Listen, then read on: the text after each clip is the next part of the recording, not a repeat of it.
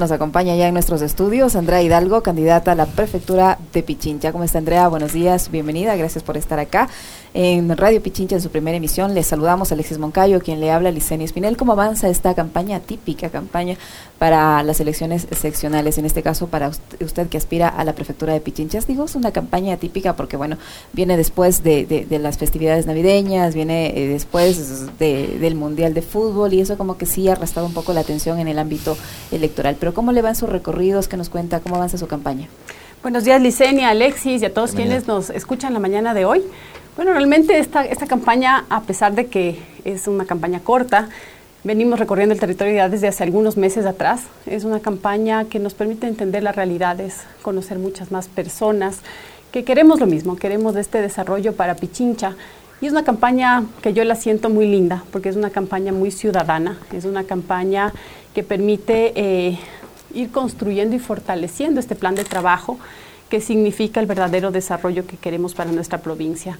Así que yo feliz de estar aquí con ustedes, poder compartir mi plan de trabajo con la ciudadanía, que es lo que nos interesa a todos, saber más allá de las problemáticas, que debemos identificarlas efectivamente para saber qué es lo que vamos a hacer, cuáles son las propuestas, cuál es el trabajo que vamos a tener. Y lo que represento yo aquí es esa voz de la ciudadanía cansada de la, de la politiquería que hemos vivido y poder ofrecer soluciones reales, acciones concretas, que es lo que es mi carta de presentación, es lo que yo he podido desempeñar ya años atrás en la función administrativa pública, ejecutando obras, cambiando realidades, generando bienestar. Veía su primera bienvenida, qué gusto tenerla acá, Andrea. Em, estaba viendo que su plan de gobierno tiene cinco ejes, ¿no? social, económico, territorial, ambiental político institucional. Más adelante quiero profundizar sobre estos temas que son importantísimos, conocer cuáles son sus propuestas, pero sí quisiera empezar quizás eh, eh, conociendo cuál es su evaluación de lo que fue este primer ejercicio interesante, pero creo que perfectible a futuro del debate ¿no? que vivimos los, los ecuatorianos eh, el pasado domingo. Hablemos en el caso específico de Pichincha. Hubo este debate que se dividió en dos grupos. Eh, algunas cosas que, que pudieron, eh, digamos, sacarse como, como primeras reflexiones de aquello. el tema de la violencia política, de la violencia política contra las mujeres. Usted le vi que se pronunció incluso en un, en un TikTok. Y claro, los, los, o un producto de comunicación en todas sus redes los pichinchanos, los ecuatorianos en general, están esperando que los candidatos nos digan qué van a hacer para mejorar el riego, la productividad, el empleo, la seguridad, las cosas que nos aquejan. Pero de pronto vamos a un debate y empiezan los ataques. Y más cuando se trata de candidatas mujeres. Bueno, el tema del debate, como yo lo he expresado en otros medios ya de comunicación, es una oportunidad o fue una oportunidad para dar las primeras líneas de lo que puede ser el trabajo de cada uno de nosotros. Aquí eh, efectivamente es eh, indispensable que planteemos soluciones, que tengamos proyectos claros, que sepamos cuál es esa articulación que debemos tener en los ejes de competencias de la prefectura para eh, tener acciones. A veces, como digo, se quedan en, papeles las, propuestas, se quedan en discursos, pero no existe una acción real. Aquí el formato del, debate fue bastante limitado. Un minuto para poder responder grandes problemáticas que tiene la provincia es, es eh, tiene, esa limitación. Y 45 segundos para responderle a su interpelante. Sí, el tema de la, igual la formulación de la interpelación en 15 segundos es, es demasiado corto. Yo sí les digo más bien a todos los medios de comunicación que se pueda seguir fortaleciendo estos espacios de debates, estos espacios de construcción. Y yo me, me ratifico, la crítica no es violencia la crítica es identificar qué es lo que está pasando y la crítica en temas de construir. La política es para eso, la política es para construir, para demostrar que finalmente a través de estas acciones podemos cambiar la vida de la gente. Y eh, yo creo que es importante eh, que los medios de comunicación no se parcialicen. Yo a veces veo que existen medios que se parcializan y que no permite que se transmita un mensaje adecuado de lo que quiere la ciudadanía. Todos estamos cansados de la violencia, todos estamos cansados de que los espacios que tengamos simplemente sean para, para propiciar estos, estos encontrones. Eh, y yo por eso ahora quiero aprovechar este espacio, transmitir mi plan de trabajo y, hacerle conocer a la ciudadanía quién es Andrea Hidalgo y qué es lo que visiona para Pichincha. Qué bueno, a ver, cuéntenos, yo le planteaba de entrada el tema de los cinco ejes. Resúmanos así breve para que la gente conozca de qué se trata su plan de gobierno para Pichincha, Andrea. A ver, el tema de la seguridad es fundamental para que tengamos un pleno desarrollo en nuestra provincia. Aquí hemos trabajado ya una plataforma georreferenciada para ubicar estos lugares problemáticos que tenemos en Pichincha, eh, entendiendo el tema de robos, asaltos, eh, violaciones, expendio de estupefacientes, la violencia intrafamiliar, lugares inseguros, eh, toda esta información con la que vamos a tomar decisiones para elaborar estos planes de mitigación y prevención que los vamos a trabajar con los distintos niveles de gobierno. Y aquí el tema de los niveles de gobierno hay que, hay que entender eh, cuál es la cercanía que se genera en cada uno de ellos y por qué, por ejemplo, la prefectura es tan importante por su territorio y su gente. El, generar perímetros y vías seguras, el poder tener tecnología en, estas, en nuestras vías para poder por ejemplo, trabajar en estos eh, lectores de placas que va ligado al trabajo con otros niveles de gobierno para identificar vehículos robados. Los planes que vamos a trabajar en temas de erradicación de la violencia intrafamiliar y la violencia de género. Aquí para poder disminuir también la, la violencia que estamos viviendo hay que generar empleo. Y aquí tenemos el desarrollo vial que genera empleo. El fortalecimiento de la producción y comercialización genera empleo fortalecimiento de emprendimientos, el trabajo con los jóvenes, que hoy los jóvenes, ustedes ven, no tienen oportunidades laborales. Los adultos, y más aún la mano de obra no calificada, no ha tenido esta, eh, esta oportunidad eh, de, tener acceso a empleo. El, desarrollo que debemos darle a la provincia en cuanto a la generación de empleo va ligado al tema de ejecución de obras eh, viales, al, al, fortalecimiento del turismo, que vamos, tenemos un potencial increíble en Pichincha en temas de turismo. Vamos a trabajar también en el fortalecimiento y la, la prevención y conservación de zonas ambientales. El Chocó Andino, por ejemplo. Por ejemplo, es, una reserva de biosfera que, que, tenemos realmente esa posibilidad de trabajar con eso mismo y promocionarlo en temas, en temas de turismo. Aquí tenemos Pichincha 360, una plataforma igual digital con acceso desde nuestro celular para que podamos conocer cuál es esa oferta turística georreferenciada, donde además vamos a tener una calendarización de las festividades que tenemos en Pichincha para poder unir. Hay que lograr ese, ese equilibrio eh, entre cada uno de los, de los sectores con lo que vamos a dinamizar la economía de nuestra provincia el tema de la capacitación que hay que generar en temas de turismo, la capacitación en temas productivos.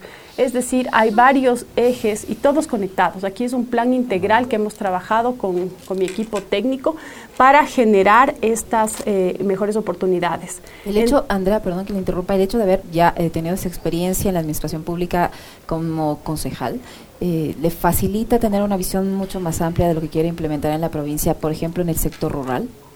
A ver, yo creo que no solamente la experiencia como concejala, y, por supuesto es una experiencia en el, en el ámbito legislativo y de fiscalización, pero también tengo la experiencia en la administración pública, en la ejecución de obra, porque fui administradora zonal, y esa experiencia de ejecutar presupuestos, de entender cómo se realiza un proceso de contratación, cuáles esas alianzas que podemos hacer con la comunidad, con la empresa privada, ejecutar obras con modelos de cogestión.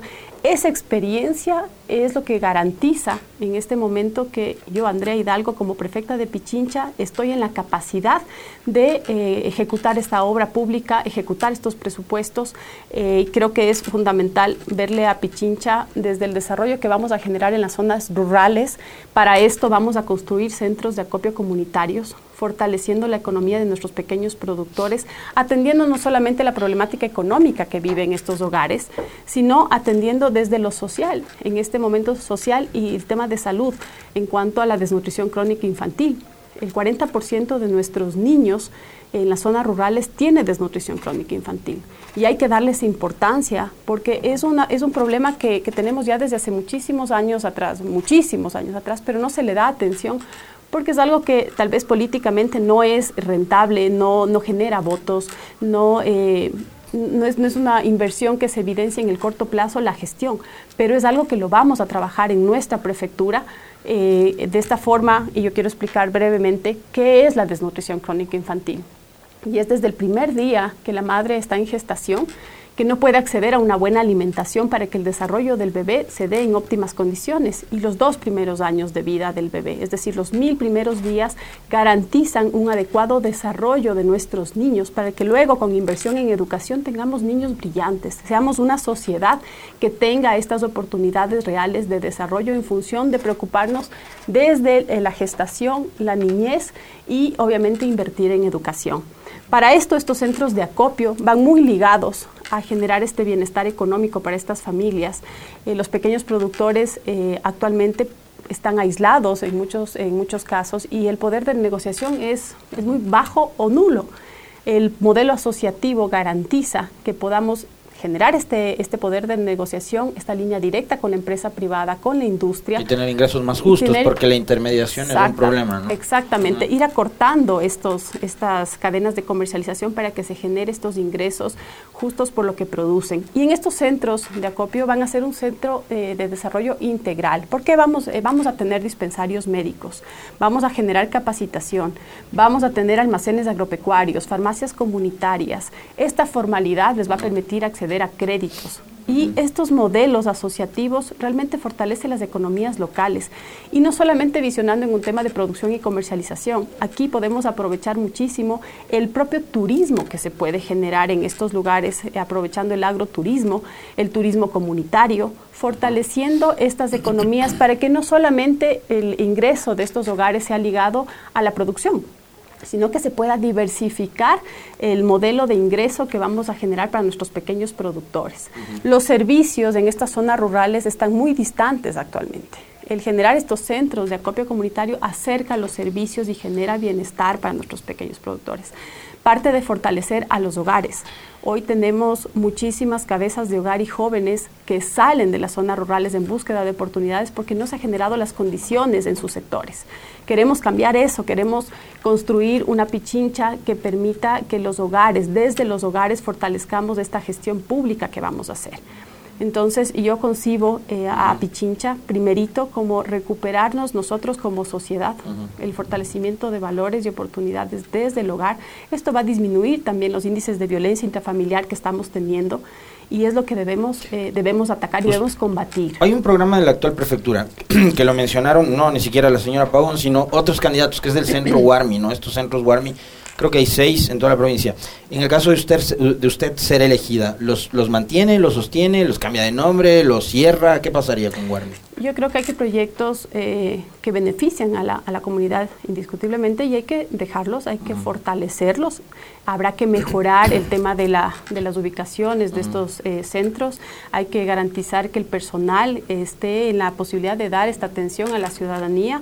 Hay que incrementar los servicios y eh, yo para esto quiero decir que vamos a fortalecer a fortalecer los programas. Hay cosas positivas que hay que fortalecer. Uno no puede venir y hacer eh, borrón y cuenta nueva.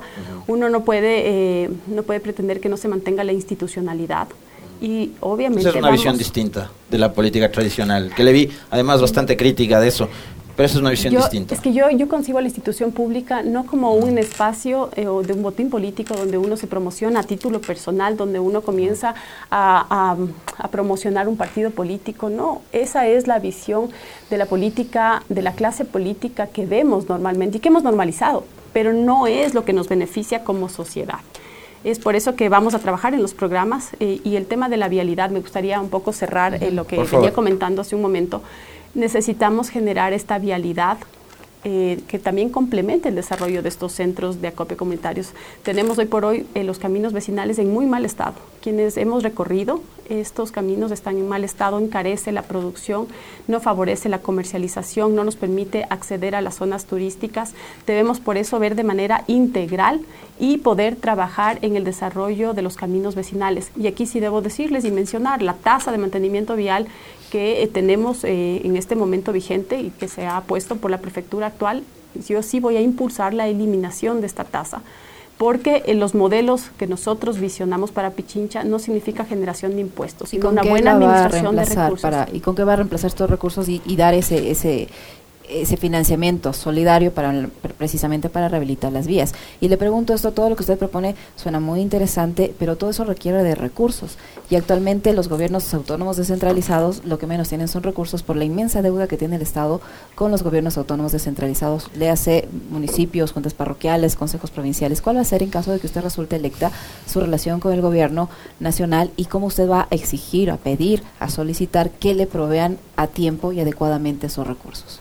El tema de la eliminación, yo eh, para poder proponer esta eliminación de la tasa, se ha hecho realmente un análisis Primero, entendiendo que la prefectura no es que no tiene dinero, no, no tiene un porcentaje de ejecución que realmente demuestre una verdadera, que me haga falta más dinero. ¿sí? O sea, si es que tengo dinero en la cuenta, es porque eh, estoy en la posibilidad de con esos mismos recursos de ejecutar la obra pública. El, tenemos menos del 10%, mejor dicho, 10% de las vías están en buen estado. Eh, aquí hay, no ha habido una ejecución que, que, demuestre que se necesita más recursos a través de la generación de impuestos. Los modelos de cogestión permiten que los presupuestos se ejecuten eh, ejecutando más obra, eh, porque el precio de la, de la, de la obra realmente es, la variación es considerable en cuanto a lo que se puede ejecutar con los modelos de cogestión. Y los recursos no solamente vienen de la, del gobierno central, tiene una competencia muy clara la prefectura, que es generar recursos a través de presentar proyectos en organismos multilaterales, generar cooperación con otros gobiernos, las alianzas con la, empresa, con la empresa privada, por supuesto. Hay que retomar los proyectos viales importantes, eh, la LOA, Unión del Toachi, lo de la ampliación de cuatro carriles, de la Calacalí, eh, la Independencia. me llama la atención eso, porque usted hablaba de eh, preservar los ecosistemas. ¿Cómo, y eso me llama la atención no solo de usted, también hay otros candidatos del Pozo, por ejemplo, ampliar a cuatro carriles la vía mitad del mundo Río Blanco esa vía está en la zona del Chocó, o sea, nos vamos a, nos vamos a comer la zona del Chocó andino. A ver, eh, yo creo que ahí es importante la socialización y el trabajo que se hace con los gobiernos locales y aquí le respondo la relación que voy a tener con los distintos niveles de gobierno, tanto gobierno nacional, alcaldías, juntas parroquiales y los comités ciudadanos que son parte de esta integralidad del trabajo que voy a realizar. La relación va a ser muy cercana. Yo, eh, es mi obligación tener una buena relación con los distintos niveles de gobierno. No se puede pretender trabajar de manera aislada y eso es lo que ha pasado. Y yo digo, después de haber estado en la administración zonal, después de haber estado como concejala, yo he podido identificar esta distancia que se marca en los niveles de gobierno por muchas veces temas políticos. Aquí debemos alejar la política eh, en este caso y entender que son, eh, son instituciones que están enfocadas en la ejecución de la obra y no puede marcarse una distancia por estas relaciones buenas o malas políticas. En el tema de los cuatro carriles respecto a la, a la obra, hay, que, hay que coordinar con las alcaldías, pero es una obra necesaria para acercar a Pichincha con el puerto más cercano que tenemos de Esmeraldas. Pero podríamos poner en riesgo la declaratoria de reserva de reserva de biosfera que nos dio la UNESCO, eso es lo grave. O sea, la UNESCO también le dio eh, a Galápagos su condición de patrimonio natural de la humanidad. Eh, nosotros queremos perder eh, esa condición de reserva de biosfera por hacer por poner pavimento. Yo creo que es importante trabajar en un modelo integral, analizando todos estos componentes ambientales. Porque yo creo que es necesarísimo tener buenas vías. Sí, sí, sí, sí. Pero está la vía. Pero también hay que cuidar los ositos de anteojos y los tucanes del Chocó y todas las miles de aves que hay. Hay que cuidar los, los 17 ecosistemas que tenemos, por supuesto. Y de, de, alguna forma eh, hay que generar esta, este acercamiento con las, eh, con las distintas instituciones para generar estos planes de mitigación, todas estas acciones que genere esta visión de desarrollo para la provincia sin olvidarnos la importancia de la declaratoria que tenemos en, el Chocó andino. Aquí lo que es eh, fundamental entender que el desarrollo de la provincia se debe ver de manera integral, lograr ese equilibrio entre las zonas productivas, las zonas turísticas, eh, la generación de vialidad en nuestra provincia sin, eh, sin afectar el tema medioambiental. Pero hay que lograr ese equilibrio, no podemos dejar de vivir. El medio ambiente es donde nos desempeñamos, el medio ambiente es la utilización de estos recursos en temas de calidad de aire, calidad de agua, calidad de suelo, la protección de los páramos. Vamos a trabajar en una ordenanza para generar esta frontera agrícola en, Pichincha y poder cuidar el agua, que es este recurso vital de desarrollo productivo que tenemos en Pichincha. Andrea, eh, yo me he sentido muy a gusto, me ha encantado conocerle además, un placer las puertas de esta radio abiertas permanentemente. es un medio público, abiertas. Espero que usted se haya sentido a gusto y ahí le voy a plantear la pregunta polémica del día. Porque la radio Pichincha es el tema de conversación de todos los debates. Y el señor Pérez y el señor Moncayo nos quieren ver el 6 de febrero afuera de estas instalaciones. No somos, parecería que somos candidatos nosotros también, para algunos. Eh, usted ha dicho la radio Pichincha es un botín político del correísmo. Eh, una radio que tuvimos hace minutos a Alberto Acosta. Un tipo más crítico y además de la misma vertiente política, centroizquierda, progresista, un tipo más crítico con el correísmo que Alberto Acosta yo no conozco. Y ahora está usted, y yo me he sentido muy a gusto conversando con usted. Esta radio es un botín político. Eh, está bien que se la quiera poner al servicio de la gente. Eso procuramos hacer nosotros a diario. Pero, ¿por qué decir que es un botín? A ver, yo realmente le veo a toda la prefectura de Pichincha en ciertas direcciones y ciertas áreas que sí, efectivamente, se ha visto como un botín político. Yo creo que aquí hay que ser conscientes de que la institución pública debe ser 100% ciudadana estar a disposición y servicio de la ciudadanía sin promocionar a una persona, como lo dije hace un momento, ni a un partido político, ni beneficiar a ninguna, a ninguna tienda política generando contenidos, generando programas de beneficios en ciertos sectores donde sé que tengo mayor acogida por mi tendencia política. Yo cuando fui administradora zonal les puedo garantizar, garantizar que existen hasta el día de hoy funcionarios de varias tiendas políticas que son técnicos, que son eh, personas que han, han servido a la institución y se ha generado esta institucionalidad a través de su servicio, a través de esa cercanía con la comunidad. Yo identifico a las personas por lo que somos y por las capacidades que tenemos, por los resultados que damos, por el trabajo que se ofrece y garantiza ese verdadero desarrollo. Y sí, yo voy a entrar a hacer eh, un análisis de cada uno de los puestos para generar esta administración pública que garantiza el cumplimiento de nuestros derechos como ciudadanos el principal capital con el que contamos en una institución pública son los funcionarios, más allá de los recursos y el presupuesto, porque aquí además aprovecho y digo, en la prefectura el presupuesto nunca va a ser un limitante para ejecutar una obra o un programa en beneficio de nuestros sectores. Aquí yo garantizo la gestión que voy a tener para acceder a recursos para, de, de cualquier manera, con alianza con la empresa privada, con multilaterales, generar esa viabilidad de desarrollo.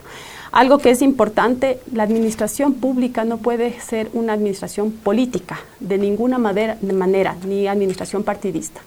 Yo valoro al ser, humano como la que más.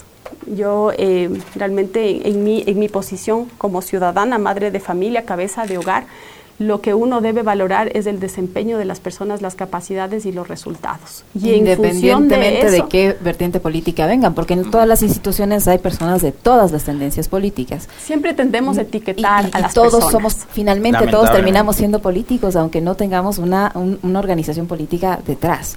todos finalmente terminamos siendo políticos. La, todos los días, todos los días eh, en las acciones que tenemos como ciudadanos, nosotros generamos este, este bienestar, eh, irradiamos bienestar. Y eso también es política. Yo por eso digo, yo no soy política, yo trabajo en política. Yo veo a la política como ese camino de servicio para poder cambiar las condiciones que, requieren esos cambios.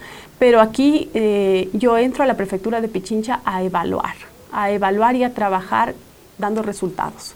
Si para esto las personas que están en funciones demuestran esas capacidades y resultados, tenemos esos perfiles y podemos eh, eh, mantener y fortalecer a las mismas personas de carrera, pues se lo va a hacer. Como siempre lo he dicho, y, ya la experiencia me ha dado esa oportunidad de demostrar que así lo he hecho y así lo voy a hacer cuando sea prefecta de Pichincha. Yo eh, quiero decirles, vamos a cambiarle la cara a Pichincha, porque Pichincha tiene esa potencialidad de desarrollo.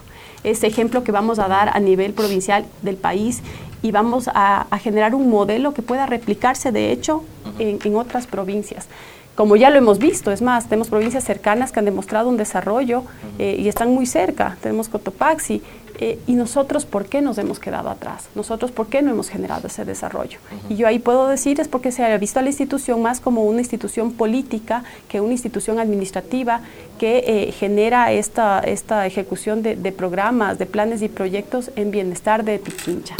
Andrea, muchas gracias. Espero que, les repito, que se haya sentido a gusto y que las puertas de acá están abiertas. Muchísimas gracias. Gracias a ustedes. Un lindo día para todos y vamos a cambiarle la cara a Pichincha este 5 de febrero. Yo les pido a cada uno de los ciudadanos, votemos uno, votemos porque Pichincha esté primero. Andrea Hidalgo con los ciudadanos, vamos a estar al frente de Pichincha. Gracias. Muchísimas gracias. Gracias a usted por habernos acompañado. Andrea Hidalgo, candidata a la prefectura de Pichincha por Centro Democrático, lista 1, que ha estado con nosotros.